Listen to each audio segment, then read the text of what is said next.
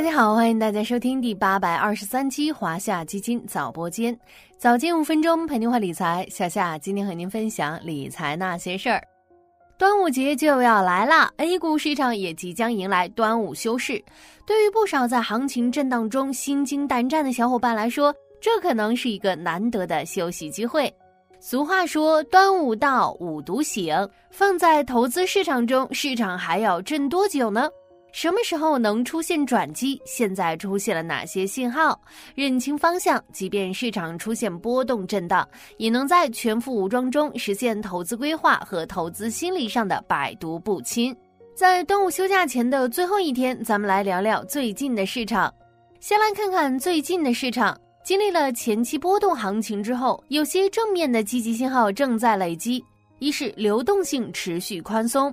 六月十三日，央行将七天期逆回购操作的中标利率和 SLF 常备借贷便利利率下调十个基点，向市场发出降息信号。六月十五日，MLF 中期借贷便利如期降息。本次 MLF 利率下调是自二零二二年八月以来的首次。紧接着，昨天六月二十日出炉的新一期 LPR。贷款市场报价利率也降了，一年期和五年期以上 LPR 结束了连续九期按兵不动，双双较此前下降十个基点。从酸辣粉到麻辣粉，再到 LPR，各项政策边际宽松措施从预期成为现实，通过降息稳定经济预期和提振市场信心。二是为推动经济持续回升向好，一揽子政策措施加快出台。财政政策方面，支持稳增长的力度正在加大，以发挥其在促投资、扩消费方面的作用。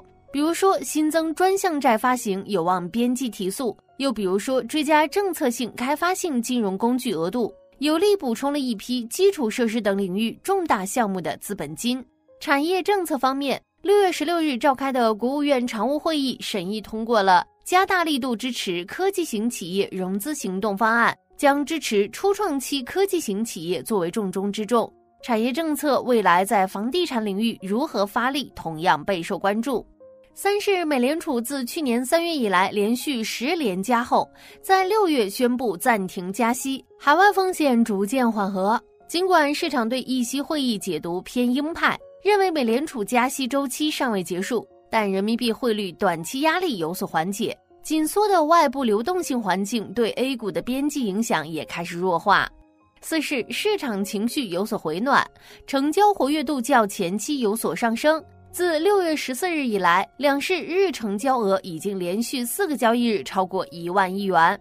五是随着人民币贬值压力缓解，北向资金开始回流。在六月十五、十六日两天，陆股通单日净买入额达到了九十二点零一亿元。一百零五点四六亿元，短短两天累计净买入额就接近两百亿元。大家有没有发现，其实这几个市场的积极信号是彼此关联、相辅相成的？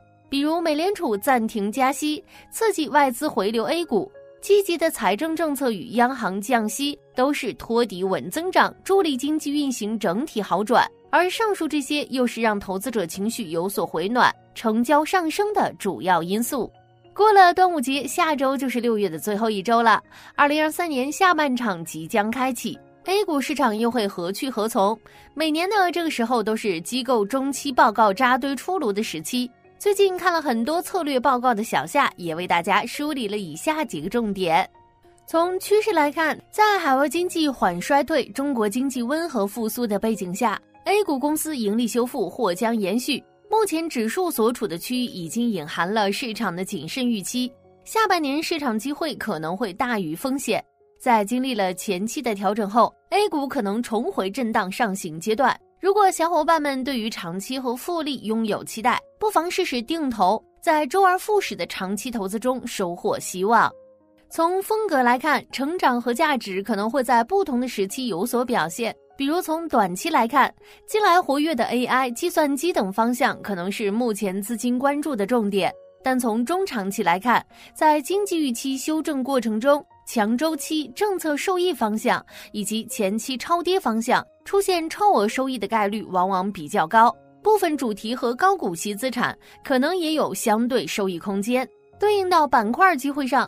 科技成长包括今年比较火的 AI、数字经济等赛道；强周期和政策受益方向则主要包括食品饮料、地产链、汽车、家电等板块。小夏认为这两个风格并不是非此即彼的关系，大家不妨做好分散配置和平衡，以便在市场轮动中更好把握机会。